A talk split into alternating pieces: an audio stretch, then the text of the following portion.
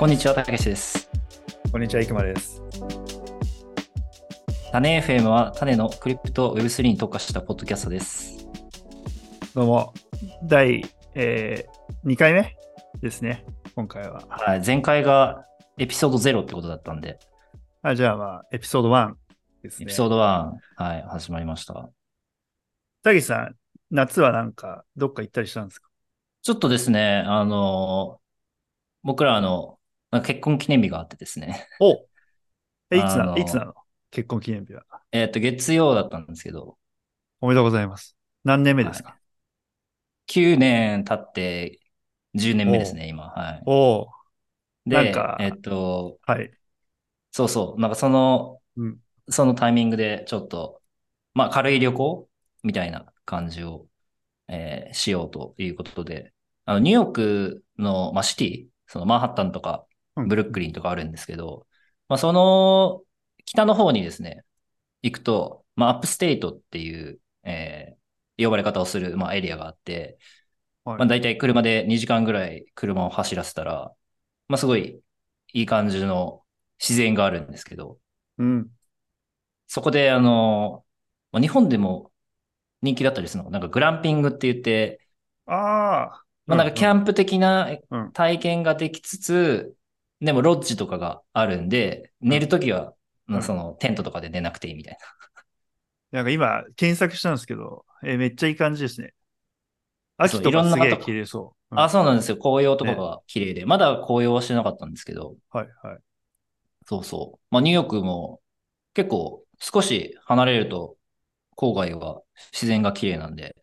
えーあの、まあ、前、前サンフランシスコに住んでて、まあ同じように北の方に行くと、ナパとか、そのワインカントリーって、あワイナリーとかが集まってるところがあったんで、まあその辺でいろいろ泊まったりして、あの、自然を楽しんでたんですけど、ーうん。まあニューヨークも同じように、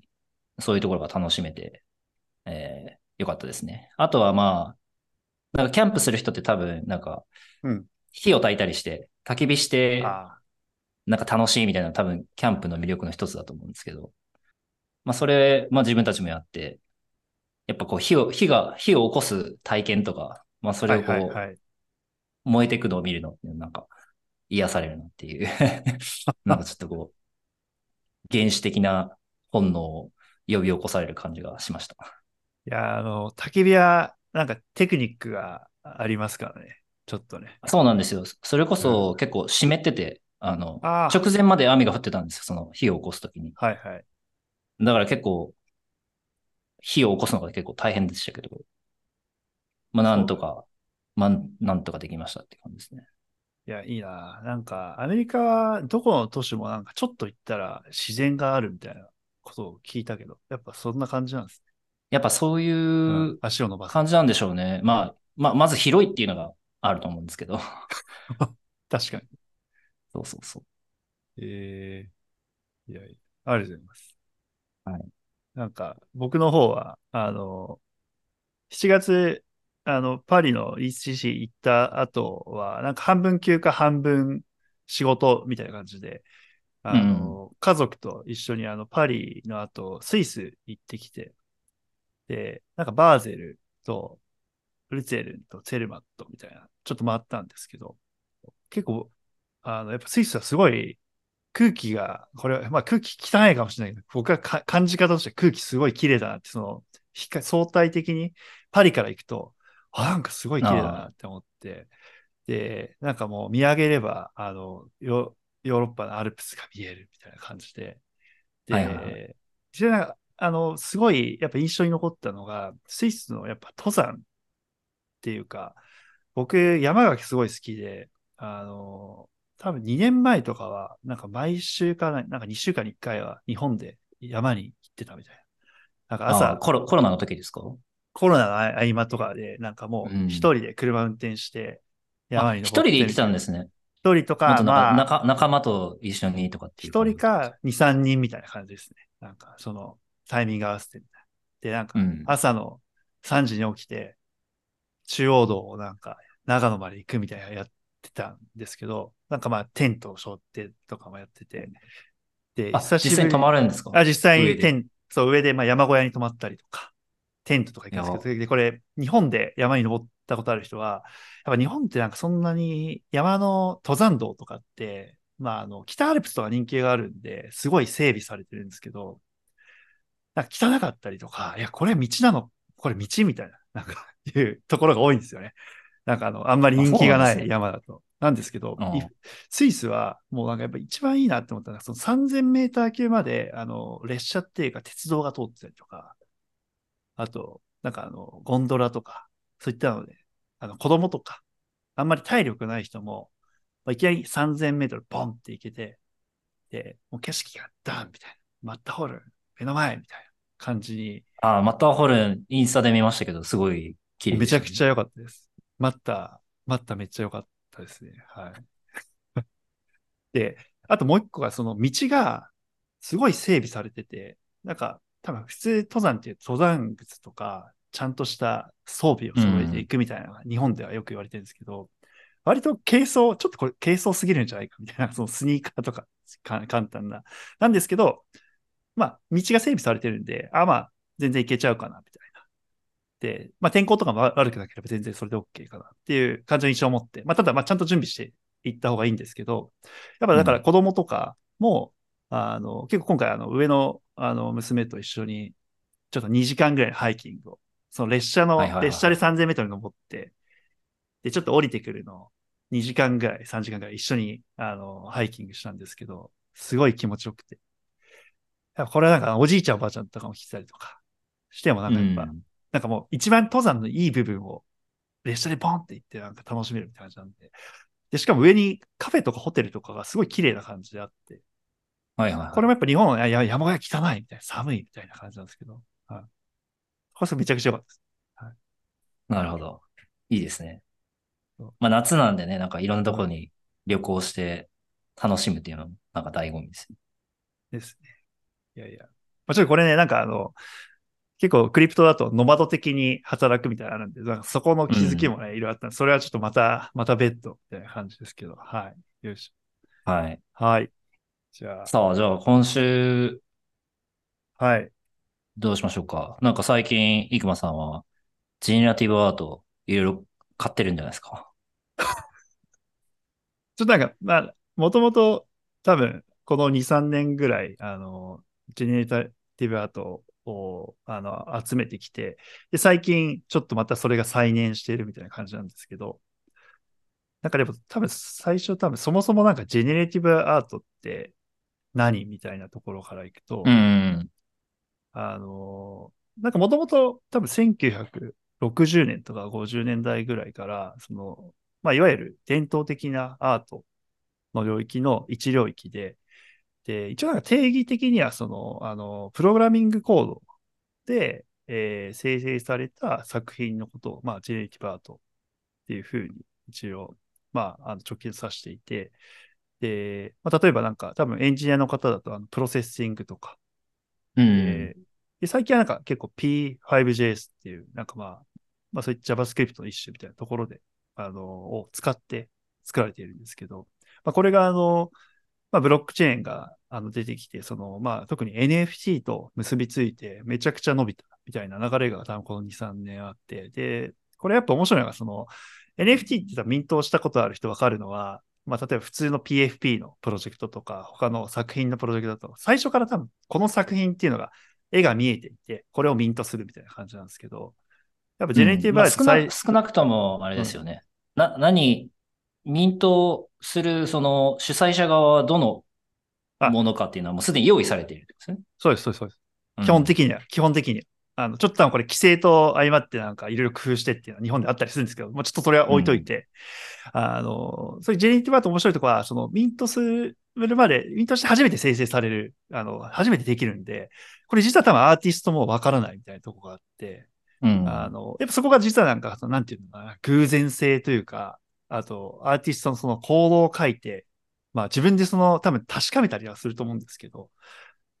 どういう作品が出てくるかわかんないっていうところが実はなんか面白さの一種でもあって、これが伸びてきて、で、一部の多分あのアーティストの作品とかは、まあ有名なところ、タイラー・ホップスとか、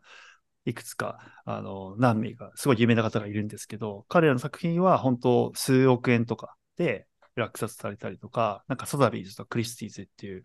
なんかもともと伝統的なアートの領域でも人気が出てきていてですね、結構面白いな。思ってます。で、実はなんか種としても、あの、会社としても、実はこのジェネレティブアートの領域のプロジェクトにいくつか投資していて、あの、多分なんか、多分このポッドキャスト聞いてる人だと、あの、今年の5月のブライトモーメンツっていう、あの、ジェネレティブアートの DAO の東京のイベントとか参加された方もいるかもしれないですけど、あの、まあ、ブライトモーメンツだったりとか、あとは最近あの、FX ハッシュっていう、あの、まあ、テゾスの上で一番大きいジェネレーティブアートの NFT のマーケットプレイス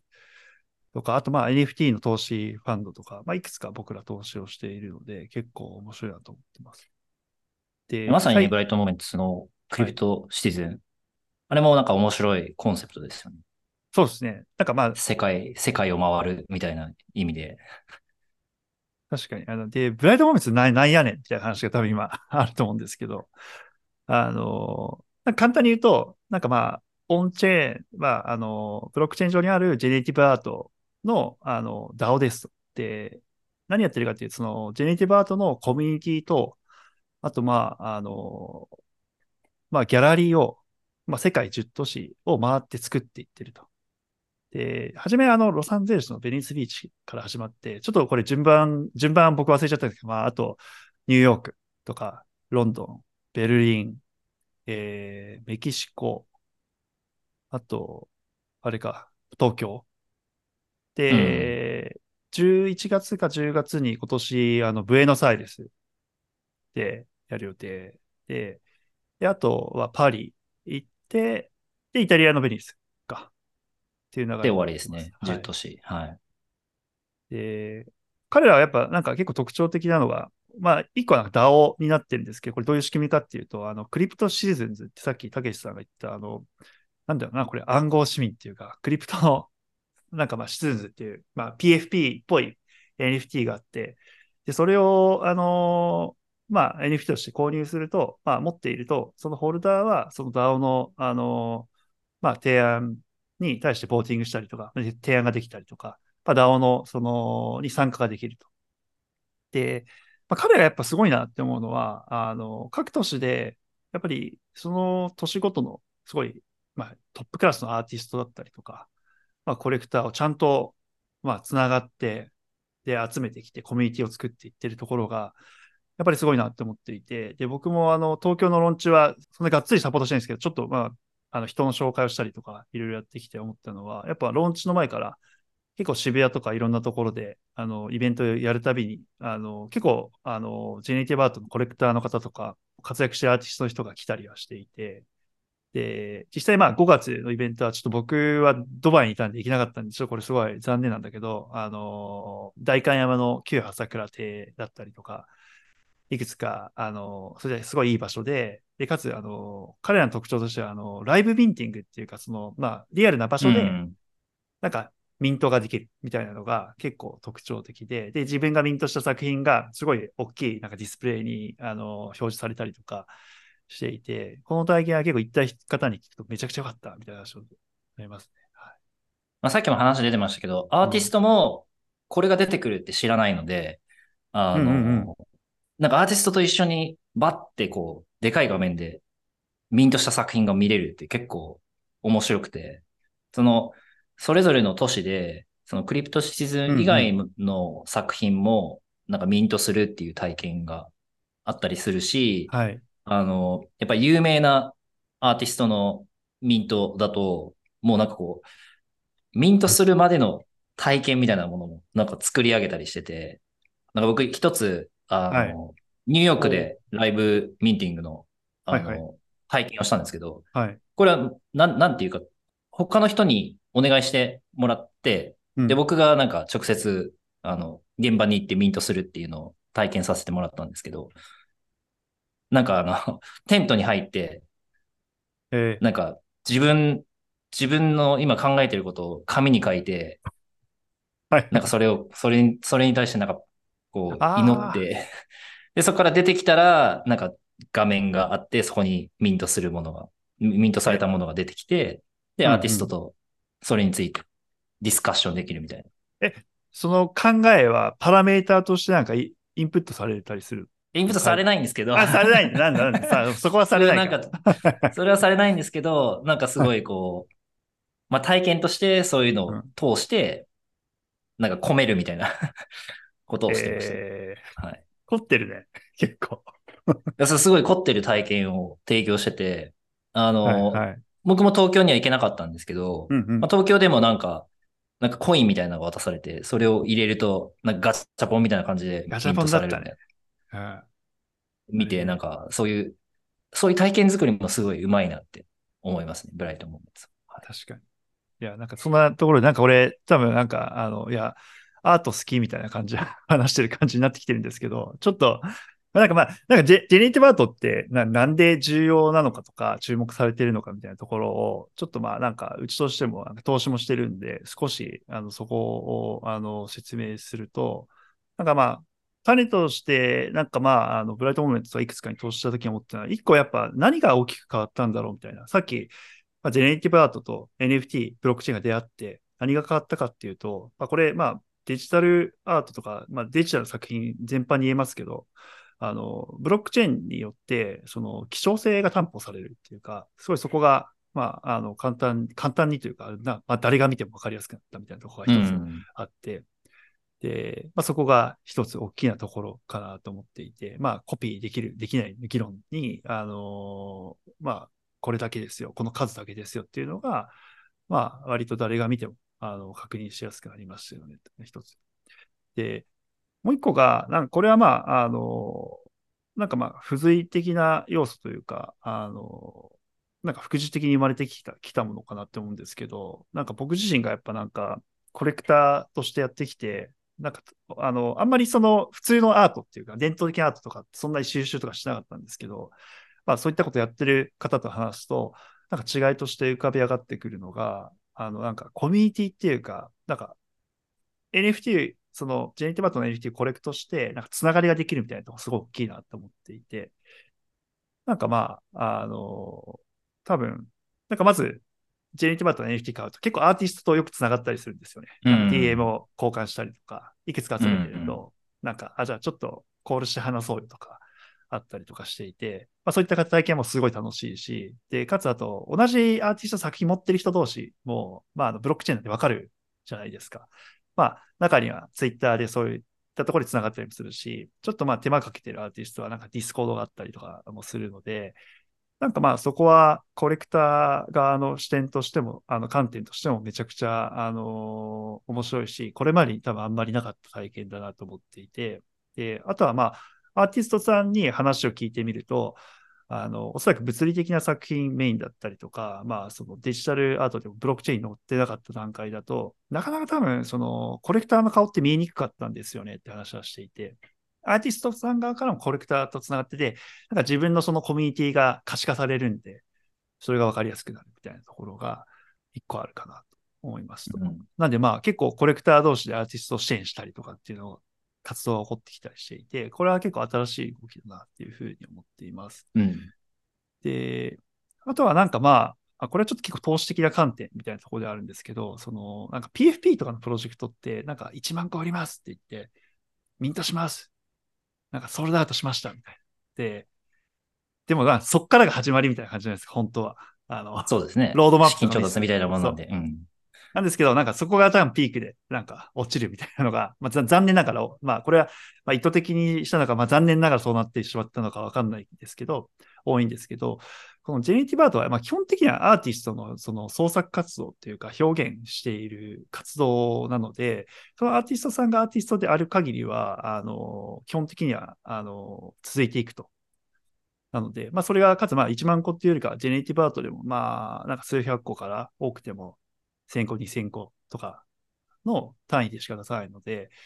なんかまあ、アーティストさんが継続的に活動していれば、あの、まあ、需要と供給のなんかグラフを描くとすると、供給はなんか1000件ちょっとずつ上がっていくんですけど、多分需要はなんか知り上がりっていうか、なんかあの、続けていくとどっかでなんかその供給を超えるような感じになってきて、まあ、それでその方の作品の価値も上がっていくみたいなことが描けるんじゃないかなと思っていてですね。あの、そこも一つ、あの、投資の観点では面白いとこかなと思ってます。うんはい。で、あとまあ、ちょっとまあ、なんか、他の、結構僕らが投資している、なんか NFT のファンドで有名なキュレーティットってところとかもブログで何が違うんだみたいに書いてて、ちょっとまあそこを紹介すると、なんか一個これ、なるほどなって思ったのは、経年劣化がないとか書いてあって、要は、物理的な作品ってなんか、違い、なんか多分僕もそこあんまり詳しくないんですけど、その、まあ、ちゃんとした保管状態でみたいな、なんかその、しそうですね。ないと、クオリティが、作品のそのクオリティ状態が悪くなってしまうと。なんで、なんかまあそこはかなり大きく違うなと。で、でもう一個はその、あと移動しなくてもいいんですよね。ああそうそうそうそう結構うん保険をかけて、しっかりこうカバーして、はい。こう移動するってよくあると思うんですけど、デジタルだと本当にデータの移動だけでいいので、一瞬ですよね。確かに。うん、うん一瞬。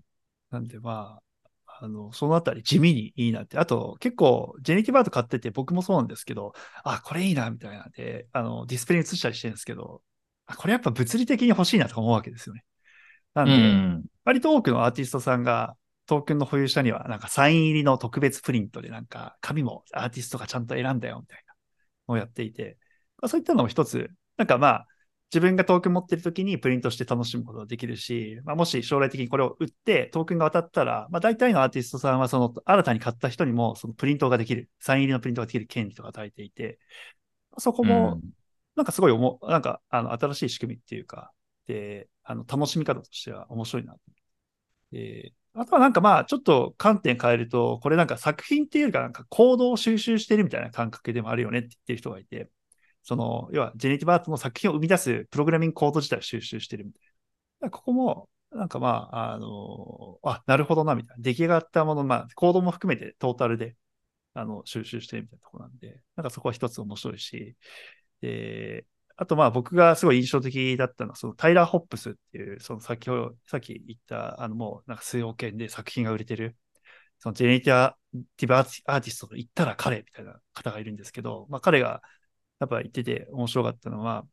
なんか今って多分より社会っていうか僕らのに、なんかまああの社会とか生活がデジタルで支えられるようになってきていて、で、それって行動によって形作られているよね、みたいな話だから、だからまあアートも、アートってやっぱちょっと社会の動きと連動していくんだみたいな話をしていて、だからまあ、うん。ジェネティブアートっていうのも、その行動、アートっていうのも行動率使いになってきたんだみたいな話を、あの、どっかのインタビューで言っていて、あ、なるほど、みたいな思ってですね。なんかそこもすごい面白いなと思いましたね。それ社会と連動するっていうのは、具体的にはどういう意味なんですかね？それはそのアートが今まで社会をこう表現してきたみたいなところと同じような話なんですかね？僕自身もあの、アートの専門家ではないので、あの、こうなんじゃないかなってところで、これ、いや、違うよっていうツッコミがあるかもしれないんですけど、おおそらくなんかまあ社会の移り変わりに、その表現とかも影響されてくるみたいなところだと思うんですよね。多分デジタルの前だと、わかんないですけど、その、あの、まあ、せ戦後、日本だと戦後とか言われてます。そこで、工業化社会っていう感じで来たら、それがまた作品に影響を受けてとか、そういったことかなかなと思っていて、あの、なんでまあ、今だと、まあ、デジタルとか、あとまあ、ブロックチェーンも出てきているから、なんかまあ、あの、まあ、ただ、まあ、平が言ってたのは、まあ、多分こう、行動、デジタル社会で行動がその基盤にあるから、行動でうん。表現したみたいなことだと思うんですけど、そういったことかな。まあ、これちょっといや、いや、もっとこうだよっていう解説があったら、ぜひ、あの、ツイッターとかで教えてほしいです。うん。はい。よろしく。なんかあの、やっぱソフトウェアエンジニアとして働いてたこともあったんで、その、うんうん。コードが実際にアートというか作品としてこう認められるっていうのはなんかこう、すごい面白い時代になったなと思いますね。なんかオープンソースに貢献することによって、うんなんかこう、社会に貢献するみたいなのもあったと思うんですけど、まあ、今までって、うんうんなんていうんですかね。まあ、コードを提供してプロダクトを作るっていうのは、まあ、一つのクリエイティブ活動であるとは思っていたんですけど、はいはい、はい。それがこう、直接的にこう、アートになる、まあ、クリエイティブなものを作り出すっていうところで、こう、それに価値がつくっていうのは、まあ本当に面白いなと思って、この、確かにコードの収集が可能になるっていうのも、これもまたそのエンジニアの時代というか、エンジニアの一つの表現として、こう、ブロックチェーンを通して社会に価値を提供するっていうのができてきたんだなっていうなんか面白い、あの、現象かなと思います。実際、なんか僕も、いや、自分でも作れるんじゃないかなって思って、土日を使って、タイラー・ホップスのブログとか、いくつか読んで、なんか書いてあるんですよ。こういう風に作るんだよ。サンプルえちょっとやり方あが、って。はい。で、なんか P5JS の、あの、サイトとかに行くと、ちょっと簡単になんか作品が生成できる、その、サイトとかがあってやってみたんですけど、うん。めちゃくちゃ難しいね。あの、いい作品を真似しようとすると。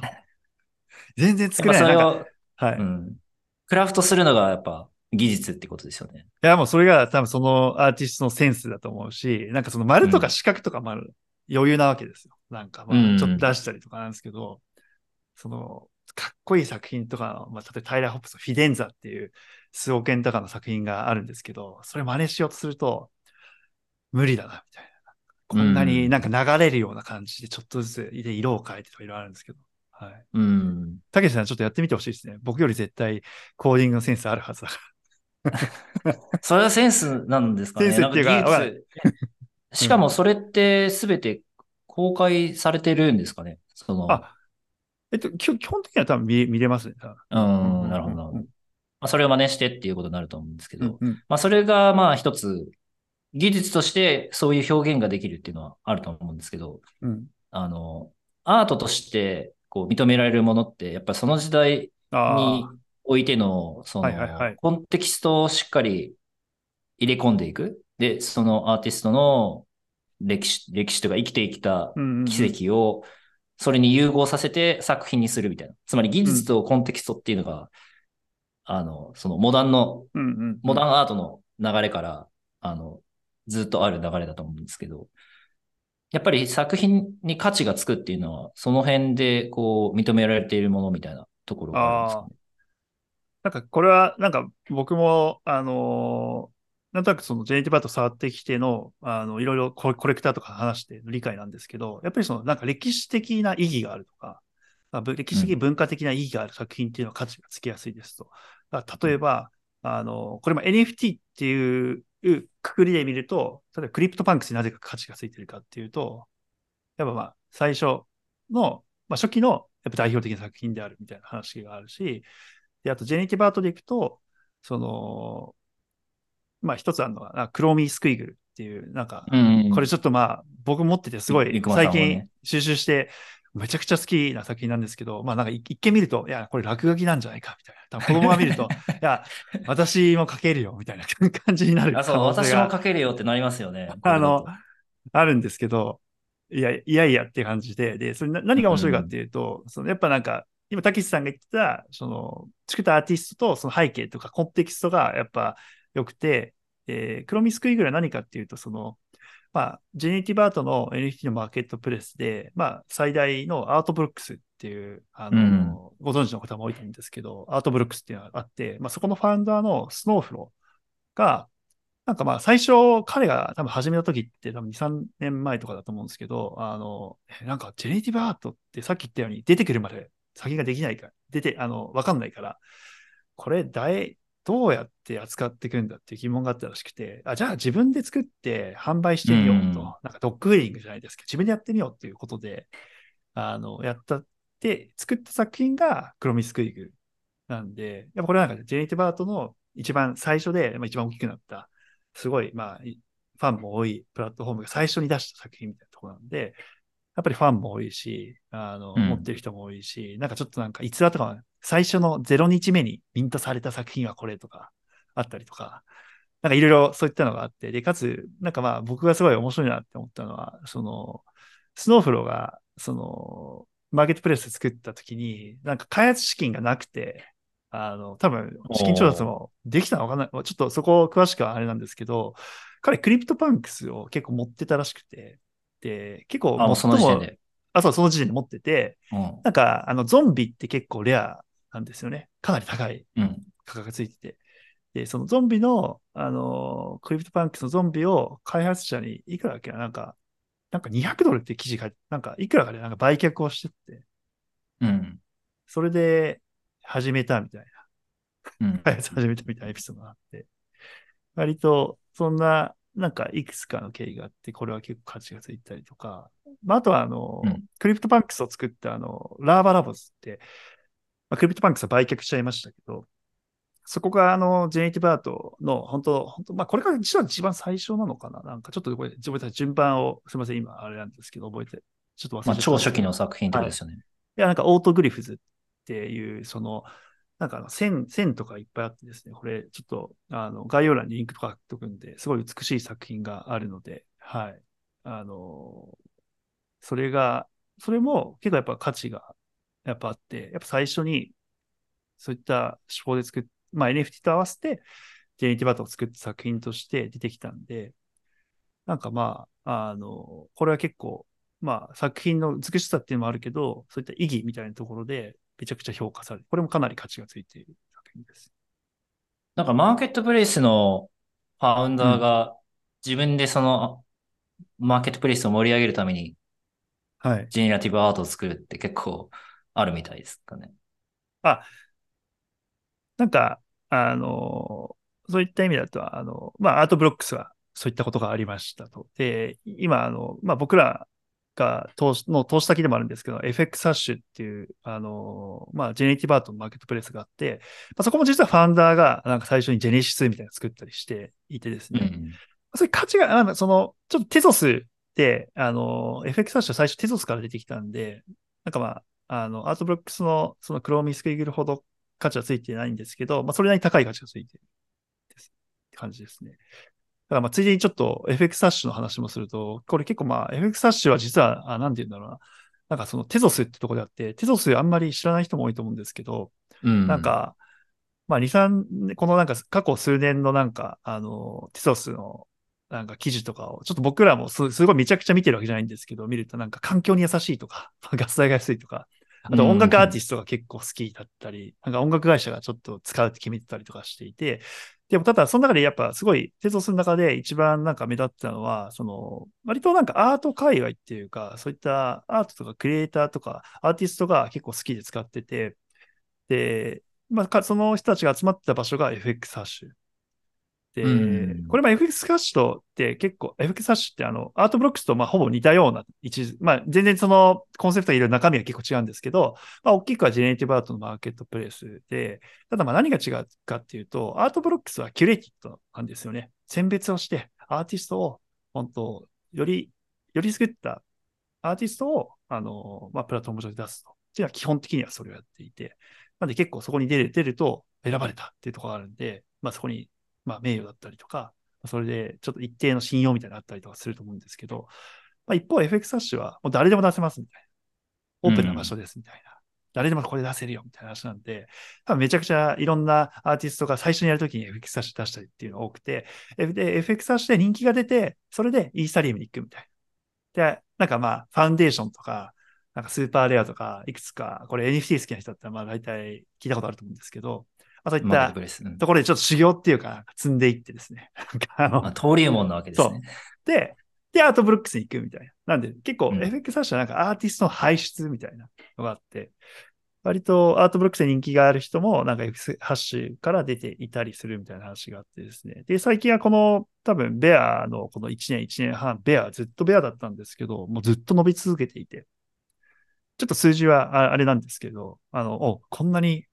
trading volume あるんだ、みたいな感じの数字を出していてですね、やっぱりコミュニティもあるし、ちゃんとベアでも、あの、人、ユーザーがいて、コレクターがいて、アーティストがいて、ちゃんと、あのーまあ、買われたりとか、作品の発表が行われているんで、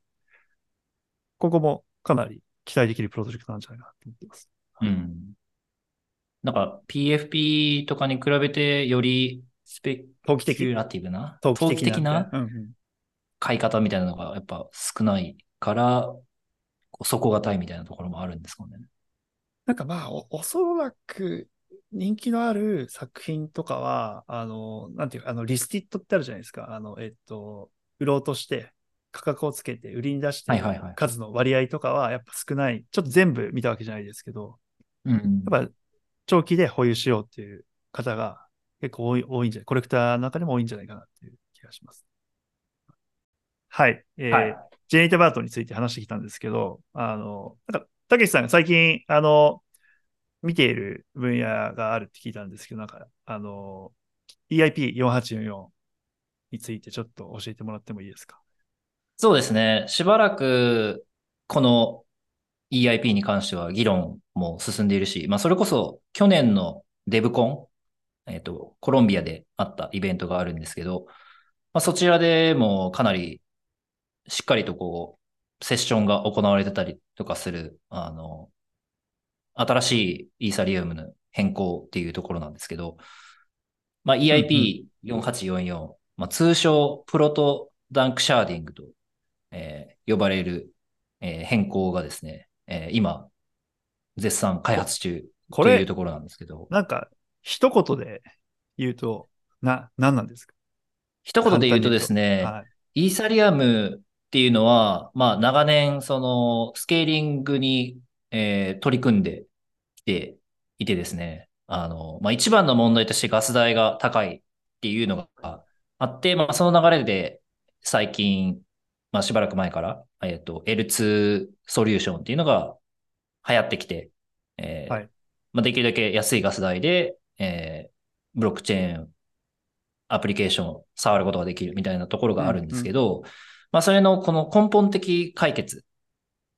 というか、イーサリアム自体の変更によって、それをこう解決していこうっていう取り組みの一つで、うんうん、えー、まあ、具体的には、新しいデータ領域を導入することによって、よりその L2 ロールアップのフィーを下げて、で、最終的には、えー、もっと sharding をしていく中での、まあ、一つ、最初の一歩っていうところではあるんですけど、えー、もっともっとガス代を下げていくっていうところの、まあ、第一歩としての、変更が、えー、加えられるというところが、えー、 Proto-Danksharding の概要になるかなというふうに思っています。まあ、一つは、まあ、イーサリアムって、まあ、 scalability に問題がありますと、あの、まあ、ガス代が高かったりとか、まあ、取引の数が増えると、あの、遅くなったりするのを、まあ、これまでは、あの、ブロックチェーン上じゃなくて off-chain で、まあ、 rollup で解決してきたけれども、あの、まあ、イーサリアム本体で、えー、改善を加えることによって、まあ、さらにガス代下げたりとか、スケラビリティを改善していくということですね。そうですね。はい。で、えっ、ー、と、まあ、大きなイーサリアム本体への変更として、ザ・マージ、えっ、ー、と、POS、うん、はい、えー、POW から POS への変更。で、その後、あの、上海アップデートっていう、うんうん、えっ、と、stake したイーサを取り出せるようになるみたいな変更があったんですけど、まあ、それ以来の大きな変更として、えー、行われようとしているというところですね。これ、いつ、いつ起こるんですか？ Proto。えっ、ー、と、予定では、はい、その、 Proto-Danksharding、つまり、うんうん、EIP4844 自体が、えー、取り込まれるのは2023年の Q4 と言われているんですけど、うんうん、えっと、実際にその開発の状況とかを GitHub とか YouTube で、うんうん、あの公開しているんですが、まだまだその対応できている実装とかも、うんうん、なんていうんですかね、開発環境で今テストしているぐらいの状況なので、はい。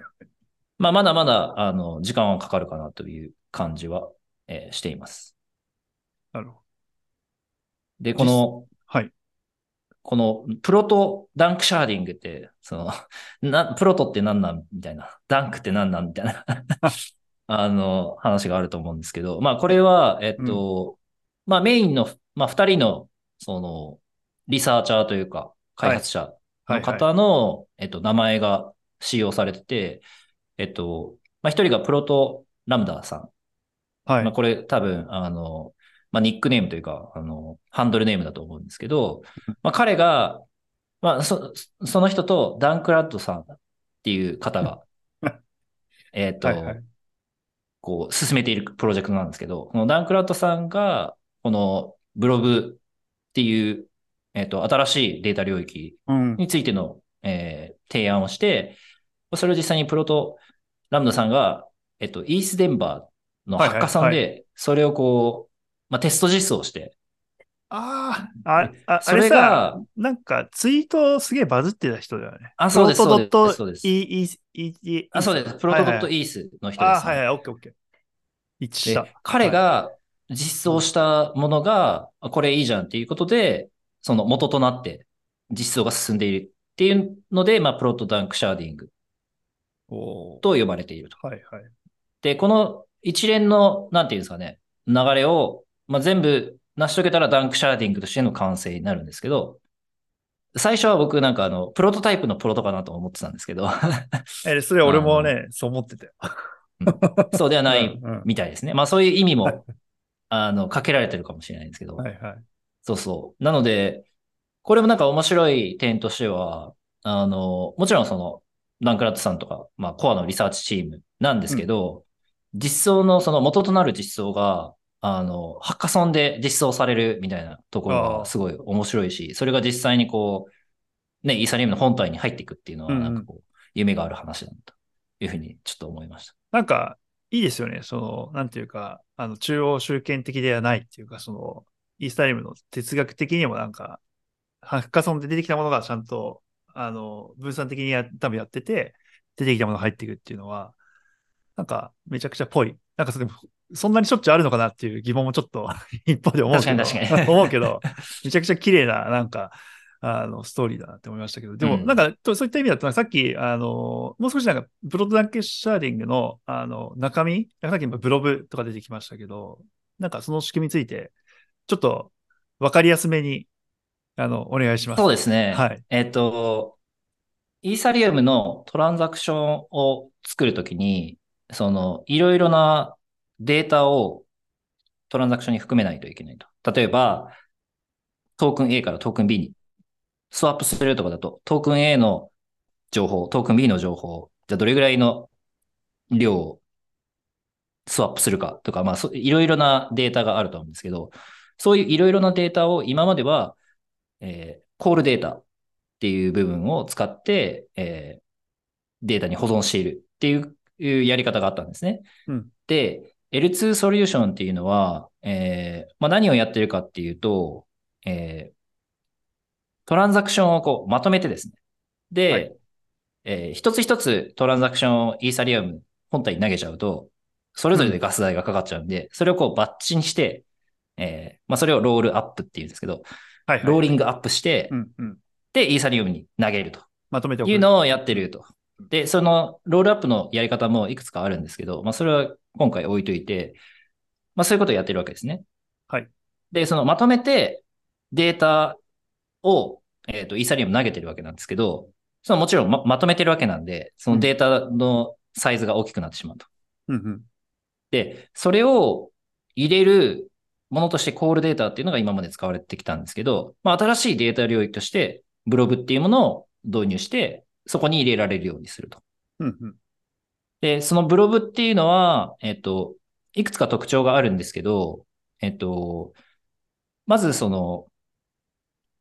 その、その中に入っているデータが、まあ、EVM からうん見れないようになっていると。まあつまり、あの、ハッシュ、ハッシュ値だけが、えっと、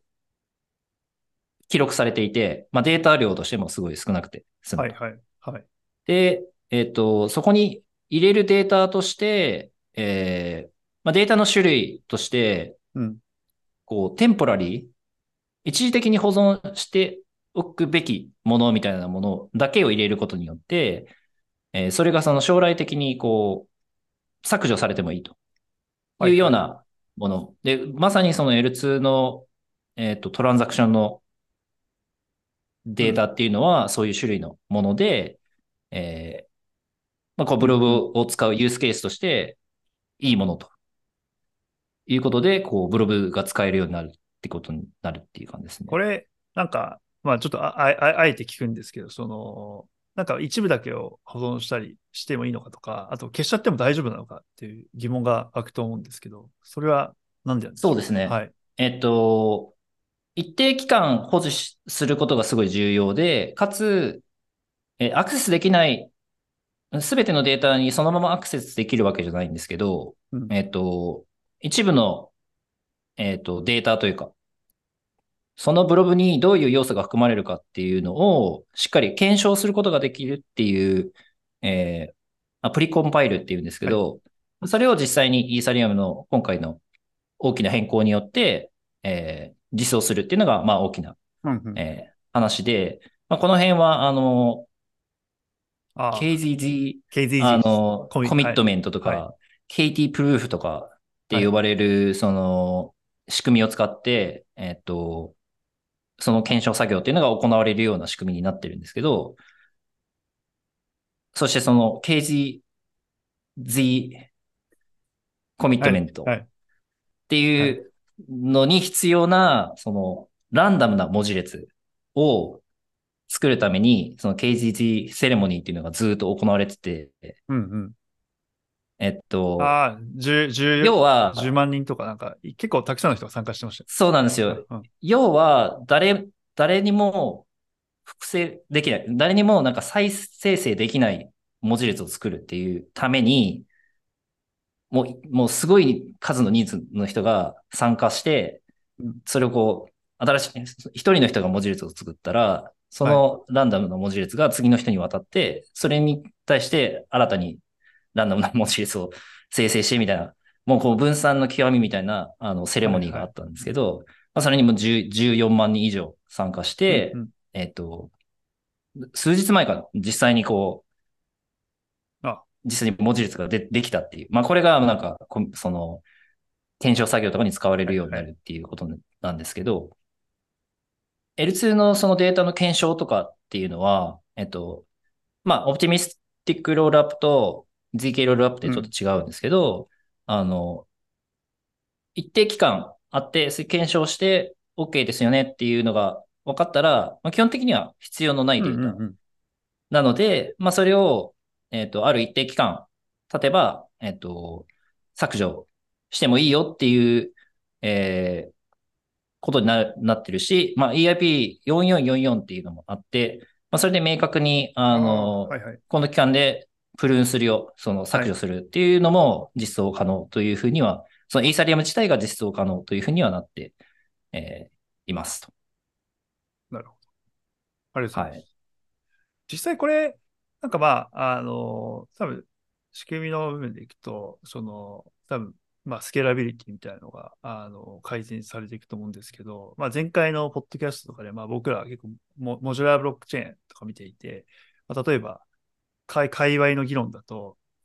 なんか多分みんな計算とかして、いや、なんかいつどれぐらい改善されるんだみたいな話とかをしていて、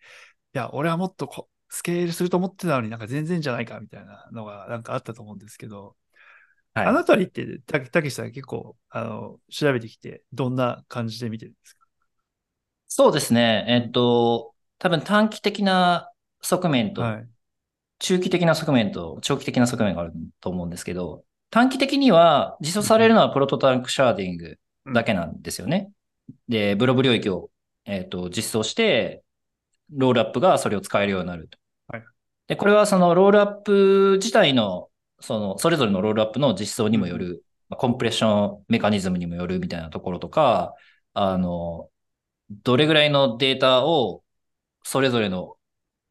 アプリがそのロールアップで使うかみたいなところにもよるんですけど、うんうんやっぱり最初は、まあ、触れ込みとしては10倍、100倍になるよと。そのスケーラビリティとして。ただ、そのプロトダンクシャーディングの段階で、10倍までもいかないぐらいに落ち着くんじゃないかっていうのが結構、まあ、これもポジショントークみたいなところがあって、はいはいはいその、全然改善しないじゃないかって言ってる人たちは結構 L2 の人たちだったりとか。あの、モジュラーをしてるはいはい。ところだったりとかするわけなんで、はい。まあなかなかこう、すべてが、こう、そのまま受け取るべきかっていうのはわかんないんですけど、あの、まあまず最初の段階として、うんえっと、改善はするが、その劇的ではない。で、これは、しかもこれは、イーサリアムのダンクシャーディングの一つの段階であるので、まあ、もう少し長期的にイーサリアム自体のイスケーラビリティの改善っていうのは見ていかないといけないよね、というのがあると。はいはい。っていうのがまず前提としてありますうんっていうのと、まだ実装段階であるっていうのとその実装の中でパラメータを今すごい調整しているみたいな話もツイートで、その開発者が、はい。そのコアの開発者が、あの、してたんで、実際にいくつになるかっていうのは、あの、ああ、やっぱりやってみないと分かんないみたいなところも絶対あると思うねので、うん。うんただ、まあ、あの、中期的には、じゃあそれを、まあ、イーサリアムみたいなその大きな仕組みをみんなで変えていくみたいな、そのスピード感じゃない方向性でどんどん開発していくっていう人たちはまあいるし、まあそれがそのモジュラーブロックチェーン。の考え方をしているあのところではあると思うんで、確かに。まあ、そういう、そういう側面で、えっと、モジュラーブロックチェーンとか、あの、新しい仕組みを、まあ、採用する意義はあるのかなというふうには思っています。これ、ちょっとモジュラ、モジュラのところでも、まあ特にデータアベイラビリティ、データ可用性のレイヤーの多分プロジェクト側の、なんていうんだろうな、競争環境が多分、イーサリアムがめちゃくちゃ劇的にもう思ったよりも早く改善されましたってなると、いや、なんかセレスティアよりいいじゃんみたいな話になったりするんで、ちょっと僕今回、あの、セレスティアの友達っていうかなんかチームにちょっと聞いてみたんですよね。なんか、いや、イーサリムが DA レイヤーとしてめちゃくちゃコスト安くなったりしたら、なんかどうすんのっていうのを聞いたら、いやいや、俺らの方が開発早いよっていうのと、あの、まあ、早い段階でより大きな容量のデータを使えるようになるから、スケーラビリティ達成できますよって話をしていて、まあ、これは多分なんか今、あの、たけしさん言ったように、ちょっと多分、まあ、見てみようみたいな話っていうか、まあ今後どうなるかねっていうのを、まあ見ながら、あとまあ多分これ、多分プロジェクトとかのやりやりたいことによっても、その多分判断が変わってくるんで、どっちかじゃなきゃダメみたいな話でもない気はするので、はい。そうですね。うん最終的には、そのアプリ開発者のそ観点から言うと、はい。まあ、どれだけそのデータが必要なアプリを作るかみたいなところもあるし、まあその、まあユーザー、ユーザーに対してどんなサービスを提供できるのか、その、その、なんていうんですかね、あの、使用、要件によって、えーまあ使うミドルウェアとか、あの、っていうのは変わっていくっていうのは、まあ Web2 の時代も Web3 の時代も変わらないのかなというふうにはうん。思っているんですけど、やはりその、モジュラーにすればするほど依存が多くなるので、えーあまあそういう側面で、えっ、と、はい。こう、意図しない副作用みたいなものは、まあどうしても、あの、出てきてしまうし、まあそれが起こった時に、しっかりうん対応できる技術力とか、うんうん。えっ、と、計画みたいなものは持っておかないといけないよねっていうのは、えーこれからも、えー存在する問題なのかなというふうには考えてますね。確かに、多分、これじゃまだまた別途も、なんか、モジュラーブロックチェーン深掘り会とかやってもいいと思うんですけど、まあ、モジュラーブロックチェーンもまだ、あの、流動性が、あの、断片化、まあ、あの、モジュラー、いろんなブロックチェーン分かれちゃうんで、あの、流動性が分かれてしまうよねって問題があったりとか、まあ、それを、あの、まとめるような、流動性のレイヤーみたいなの作ってる、まあ、うちと投資先でカタリストみたいなのが出てきたりとか、あとはまあ、多分あの、ステートの断片化みたいな話もあって、いろんなレイヤーとブロックチェーン分かれるんで、じゃあそのステートをどう、あの、扱っていくんだみたいな話もあるんで、多分まあ、モジュラーつっても、多分、まだまだ多分使うには、あの、解決していかなきゃいけない問題が結構あるんじゃないかなって気がしますね。なるほど。あとなんかあれですよね。多分、あの、イーサリアムとはまた、あの、使ってるコンセンサスアルゴリズムが多分セレスティアとか、例えばテンダーミント使ってるから、確か、あのブロックの生成のタイムとかも違う、違うんで、そこも多分違いが出てきたりするから、確かにいろいろな違いがうん。あると思うし、まあ本当に要件次第みたいなところがあると思うんですよね。確かに。例えばなんか、ただなんかあ、あ、ごめんなさい。あ、どうぞ。ただどうぞ。はい。あ、ただ、うんえっと、